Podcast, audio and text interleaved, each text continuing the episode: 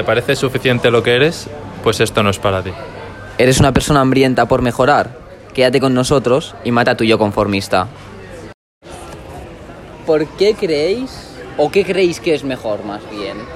¿Tener vosotros vuestro dinero y contribuir a la sociedad o pagarlo al Estado en forma de impuestos y que sea el Estado el que se encargue de gestionar vuestro dinero? ¿Qué creéis que es mejor? Señor X. Primero felicíteme por la pregunta si usted desea No, no está hacerlo. mal, no está mal la pregunta. Em, claro, de- depende mucho no solo del...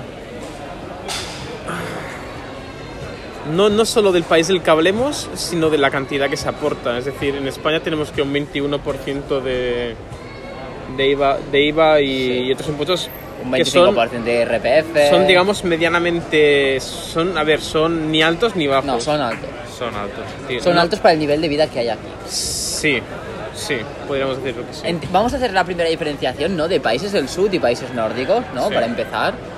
Países del sur como serían Portugal, España, Italia y demás mierda. Grecia. Mm. Grecia.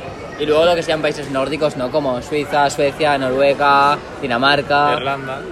También. Sí, y, y yo creo que se comete mucho el error de intentar, em, au- aunque, aunque obviamente es un, es, un, es un reflejo, ¿no? Mirar países que han ido muy bien económicamente como, como los nórdicos, intentar plasmar esto en otros países que mayoritariamente es casi imposible a conseguir. Es decir, no podemos intentar plasmar la sociedad, eh, las sociedades nórdicas con una sociedad como es la española que se clasificaría como me- mediterránea.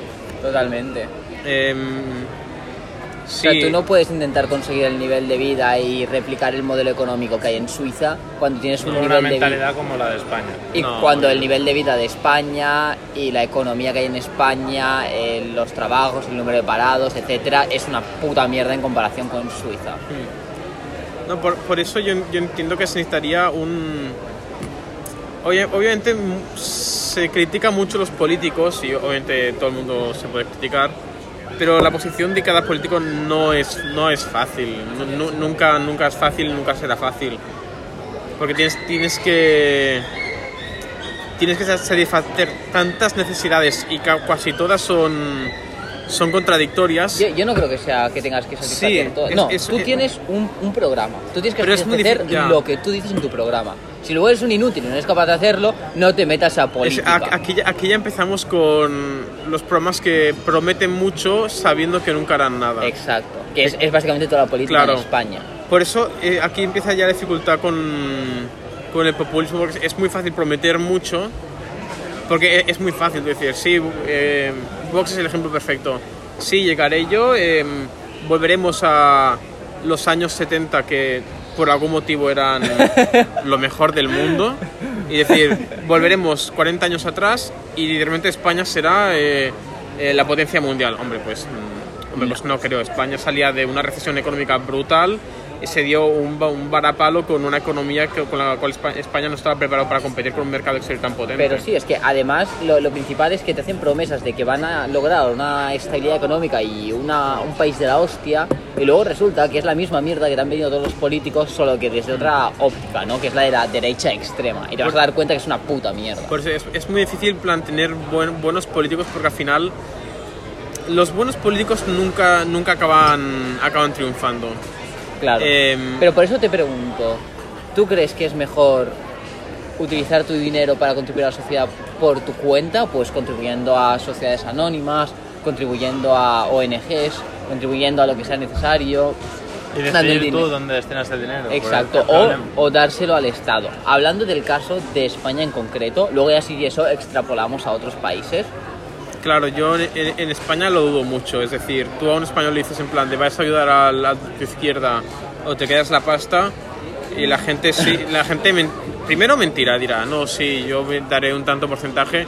Al Yo cabo, no, al cabo- yo lo al digo. cabo- al cabo de tres años o le sudarán los huevos o, de- o dejará de contribuir. Es muy fácil. Em, ay, petardo. Em, sociedades como la americana, americana muy bajos impuestos y la gente se dedica mucho a, a gran- grandes fortunas a pues dar becas, dar ayudas, crear Sí. centros, no sé. Pero bueno, América ¿verdad? es Sí. de los países con más, mm, más diferencia entre clase rica y, Sí. y, y po- pobreza extrema.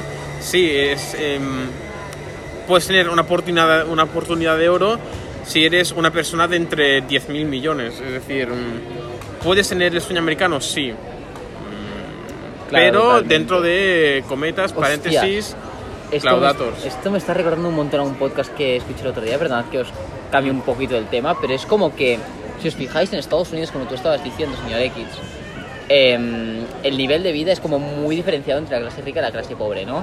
Aquí en España también se, se, se puede apreciar, Sí, ¿no? Que pero- hay como la clase alta, la media y la baja. No es tan diferenciado, pero sí que es cierto que hay eslabones bien diferenciados. Luego, en cambio, tú te vas a países nórdicos como Noruega, Dinamarca, Suiza, tú ves que todo el mundo es rico. O sea, no todo el mundo es rico, pero todo el mundo todo vive relativamente bien. todo el mundo, todo el mundo vive No, bien. O sea, O sea, no, no, no me refiero a que todo el mundo sea rico, me refiero a O sea, que hasta los camareros te cobran 3.000 pavos en Suiza. claro, Sí, sería pero- rico aquí, dices. Claro, pero no, allí, no. claro. Pero ahí vive bien. No, es, es eso, Porque ahí, es ahí cierto, viven bien todos. O sea, todo es la cosa, ahí vive viven bien todos. No, Pero- hay, obviamente, hay, hay, sub- hay- hay millonarios. Obvio, Suiza es- obvio. es un caso aparte porque eh, Claro, claro.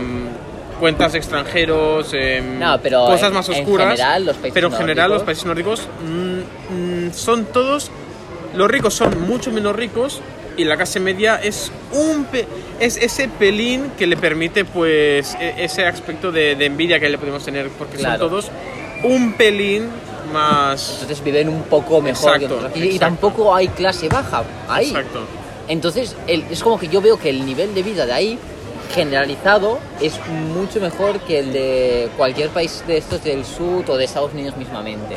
Entonces, esto me lleva a la reflexión que hoy el otro día en un podcast que decía que es Pero posible... claro, en ese país, ¿cuánta gente hay viviendo de subvenciones del Estado? Nadie.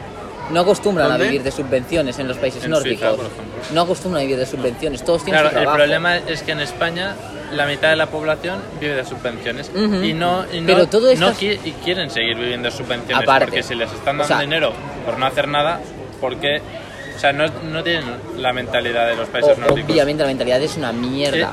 en otros países la gente quiere pues ir ganar más, ir progresando. Aquí, con que le dé para ir a la terracita, bebes una cerveza Claro. y si encima no trabaja y se lo Claro. permitir, Eh, eh, esto pues ya no hace nada. yo creo que esto se vio, se vio perfectamente reflejado en medio de la pandemia cuando estábamos todos cerrados que habían cerrado cualquier local y tal que a- para mí fue en plan vergonzoso que es, es decir tenemos el país en la, en la ruina y lo primero que quiere la gente es ir al bar Sí, O sea, sí, sí. tenemos el país completamente cerrado y la gente saliendo a la calle gritando que abran el bar.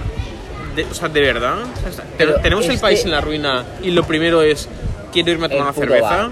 Pero Macho, es que es, sí, es sí. este, este problema de la mentalidad de España Mm. del que os quería hacer la reflexión y es que en los países nórdicos las temperaturas son más frías.